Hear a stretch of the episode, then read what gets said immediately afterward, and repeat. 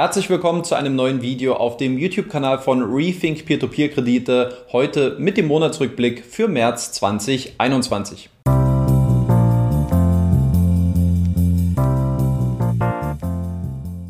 In guter alter Tradition fangen wir zunächst damit an, indem ich euch zunächst einen Einblick in mein persönliches Peer-to-Peer-Portfolio gewähre, welche Einnahmen ich im Vormonat erzielen konnte und welche Transaktionen ich auch vorgenommen habe. Und wie wir dieser Grafik hier entnehmen können, sind im letzten Monat 63 Euro und 83 Cent bei mir hängen geblieben.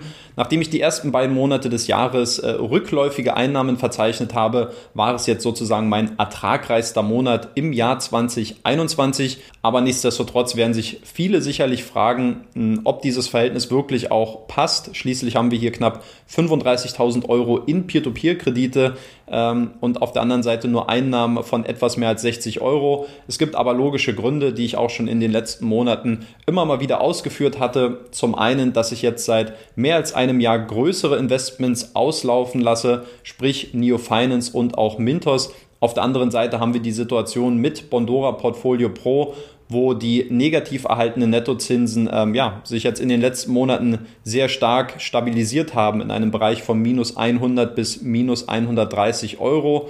Ähm, man kann es auch sehr schön an der Rendite erkennen. Mittlerweile nur noch 7,41 Prozent in den letzten dreieinhalb Jahren, wovon ich mein Investment jetzt in den letzten zwei Jahren pausiert habe. Das heißt, ich gehe jetzt hier sehr stark davon aus, dass ich in den nächsten paar Monaten sogar von der Rendite, von der Gesamtrendite unter das Ergebnis von Bondora Go and Grow rutschen werde. Also sehr, sehr vorsichtig sein bitte, wenn ihr mit Portfolio Pro investieren wollt.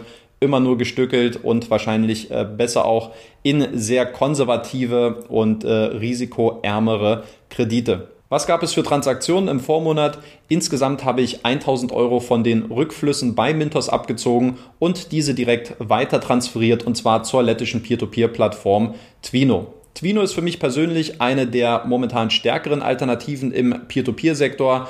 Äh, würde hier auch gerne schon mehr investieren, aber ich habe aus der Vergangenheit gelernt, dass einer meiner größten Fehler häufig der gewesen ist, zu schnell zu viel zu wollen und deswegen werde ich jetzt mit dieser Strategie fortfahren, nur noch maximal einmal pro Quartal hier mein Investment um jeweils 1000 Euro aufzustocken. Das war jetzt quasi dann meine zweiten 1000 Euro, die ich angelegt habe. Damit ist dann Q1 2021 abgehakt und wenn die Performance jetzt weiterhin stabil sein sollte, dann werde ich sicherlich Ende des zweiten Quartals nochmal nachlegen. Außerdem habe ich noch 400 weitere Euro investiert und zwar bei Bondora Go and Grow. Wenn wir insgesamt auf den Wert meines Peer-to-Peer-Portfolios schauen, dann hat sich dieser um circa 450 Euro erhöht, nämlich von 34.398 Euro auf nunmehr 34.849 Euro. Perspektivisch gehe ich aktuell davon aus, dass sich dieser Wert in den nächsten Monaten ungefähr halten oder leicht erhöhen wird. Dann schauen wir mal auf die Neuigkeiten der einzelnen Peer-to-Peer-Plattformen. Los geht's wie immer bei Bondora. Das estnische Unternehmen Bondora, welches im letzten Monat ja seinen 13. Geburtstag gefeiert hat, an dieser Stelle nochmal herzlichen Glückwunsch, konnte im März ein Kreditvolumen in Höhe von 7,72 Millionen Euro finanzieren und dieser Wert ist damit der höchste in den letzten zwölf Monaten. Aufgrund der Entwicklungen in den letzten Monaten lässt sich beim Kreditvolumen also ein langsamer, jedoch stetiger Aufwärtstrend bei Bondora erkennen. Gleichzeitig ist man aber immer noch ein gutes Stück vom Vor-Corona-Niveau und den Zahlen aus dem Jahr 2019 entfernt. Was neuen Content angeht, so habe ich anlässlich des dreijährigen Jubiläums von Bondora Go and Grow ein Video veröffentlicht, wo ich auf eine mir begegnete Auffälligkeit in den letzten Monaten eingegangen bin. Bondora hat nämlich in den letzten vier Monaten exakt 92,9% der neuen Kredite auf das Go and Grow Kreditportfolio zugeteilt. Warum das kein Zufall ist und welche Systematik dabei dahinter steckt, das kannst du dir gerne in dem jetzt oben verlinkten Video anschauen. Zudem sind mir von Bondora noch ein paar kleinere Updates zugespielt worden, die ich jetzt noch ganz kurz mit euch besprechen möchte. Zum einen ist es sehr wahrscheinlich, dass Bondora im April jetzt auch wieder die Kreditvergabe in Spanien aufnehmen wird. Zum anderen geht man auch davon aus, dass man den Geschäftsbericht für das Jahr 2020 etwas früher veröffentlichen wird. Vielleicht wird es sogar schon Ende des Monats soweit sein. Und die letzte Neuigkeit, Bondora möchte ja auch in einem neuen Kreditnehmermarkt durchstarten. Angepeilt war hier Q2, Q3 und äh, da ist man weiterhin in Planung ähm, und es ist alles darauf ausgerichtet, dass man in den nächsten Monaten in einem neuen Kreditnehmermarkt anfangen wird. Ich weiß schon, um welches Land es sich handeln wird, habe allerdings äh, Stillschweigen äh, vereinbart und kann dazu leider noch nichts sagen. Aber so wie es aussieht, ist es sehr wahrscheinlich, dass es in den nächsten Monaten in einem neuen Markt losgehen wird. Dann machen wir weiter mit Estate Guru. Estate Guru hat im Februar ja angekündigt, dass man sich für das Jahr 2021 das Ziel gesetzt habe, 240 Millionen Euro an Krediten zu finanzieren, was quasi einem monatlichen Durchschnitt von 20 Millionen Euro entsprechen würde. Nachdem man hier in den ersten beiden Monaten des neuen Jahres noch etwas zurücklag, meldete sich das Unternehmen jetzt mit sehr eindrucksvollen Zahlen im März 2021 zurück. Insgesamt konnten im letzten Monat nämlich 21,5 Millionen Euro finanziert werden, was gleichzeitig auch dem höchsten Wert in der Historie des Unternehmens entspricht. Zudem hat die estnische Immobilienplattform im letzten Monat einige Updates auf der Webseite vorgenommen. Zum einen können Investoren jetzt auf dem Sekundärmarkt eine Mehrfachauswahl von den zu kaufenden Forderungen vornehmen. Zum anderen gab es auch zahlreiche Veränderungen auf der Portfolioseite. Hier wird jetzt die Übersichtlichkeit des eigenen Kreditportfolios noch gebündelter dargestellt und ist auf einer Seite ersichtlich.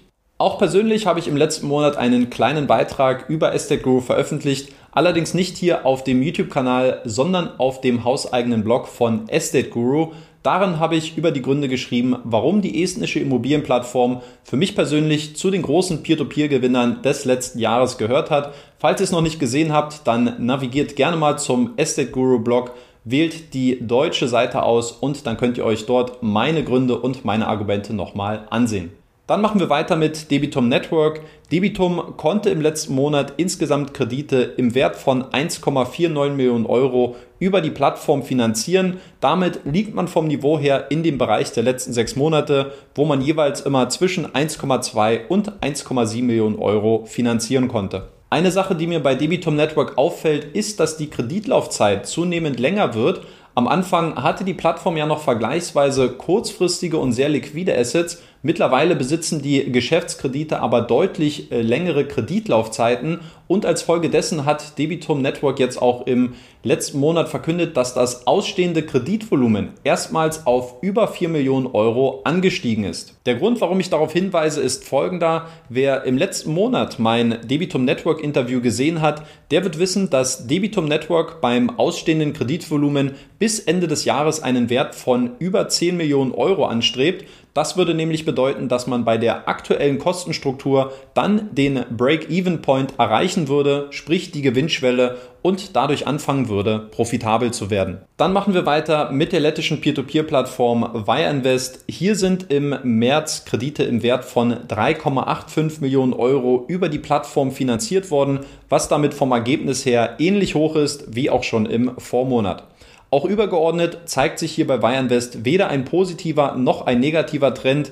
In den letzten zwölf Monaten lag das Kreditvolumen stets in einem Bereich zwischen 3,8 und 4,5 Millionen Euro. Da man aufgrund von Cash-Drag-Situationen in den letzten Monaten davon ausgehen kann, dass Bayern West eher ein Problem beim Kreditangebot besitzt und weniger mit der Nachfrage, fragt man sich aktuell dennoch, wie lange das Unternehmen weiter mit angezogener Handbremse fahren möchte ohne dabei die Zufriedenheit und die Geduld der aktiven Investoren überzustrapazieren. Schauen wir als vorletztes auf Mintos. Auch wenn Mintos immer noch sehr weit von den Vor-Corona-Zahlen entfernt ist, zeigt sich zumindest ein leichter Aufwärtstrend beim finanzierten Kreditvolumen. 143 Millionen Euro im März 2021 bedeuten immerhin den höchsten Wert in den letzten zwölf Monaten. Kommen wir zu den wichtigsten Neuigkeiten rund um Mintos. Hier habe ich insgesamt drei Meldungen für euch herausgesucht. Erstens, Mintos startet Community Forum. Mintos hat am 23. März ein Community Forum gegründet, in dem sich die Investoren zukünftig zu diversen Themen austauschen können.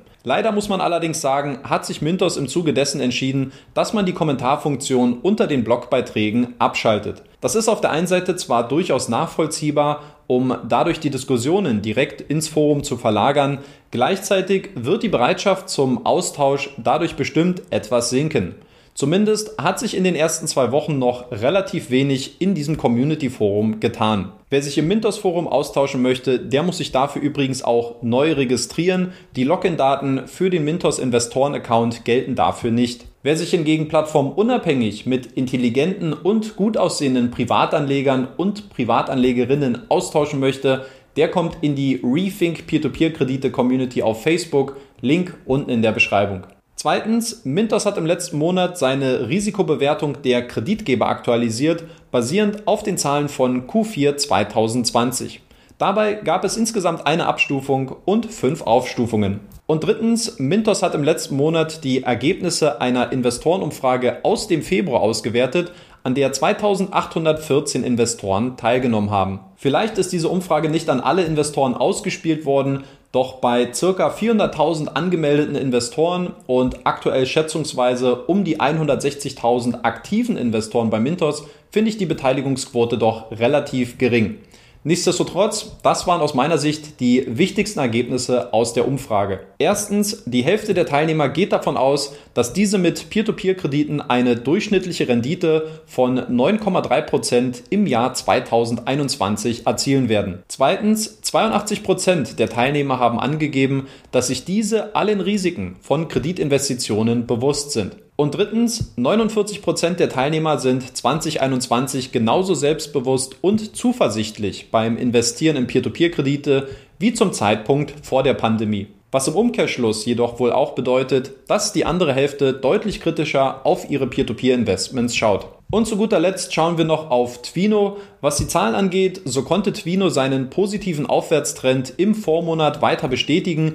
Insgesamt sind 14,73 Millionen Euro im März auf der Plattform finanziert worden, was somit dem besten Wert seit Januar 2020 entspricht. Diese steigende Tendenz ist wenig überraschend. Schließlich verkündete Twino erst im letzten Monat, dass man im Januar und Februar diesen Jahres die höchsten Zahlen bei den Neuanmeldungen in den letzten zwei Jahren verzeichnen konnte. Dadurch sei auch das auf Twino ausstehende Kreditvolumen erstmals auf einen Wert von mehr als 30 Millionen Euro angestiegen. Nachdem sich das Unternehmen in den letzten zwei Jahren aus dem finanziellen Sumpf herausgekämpft hat und jetzt deutlich stabiler aufgestellt ist, bleibt das Unternehmen für mich persönlich eine der aktuell besseren Alternativen im Peer-to-Peer-Sektor. Folglich habe ich im März auch mein persönliches Twino-Investment um weitere 1000 Euro ausgebaut und werde in den nächsten Monaten gegebenenfalls noch weiter aufstocken. Das soll es dann auch gewesen sein mit dem Peer-to-Peer-Kredite-Monatsrückblick für März 2021. Vielen Dank für eure Aufmerksamkeit. Wenn ihr wollt, dann schreibt gerne noch unten in die Kommentare rein, welche Highlights für euch im letzten Monat herausgestochen haben und ob ich hier vielleicht sogar wichtige Punkte vergessen habe.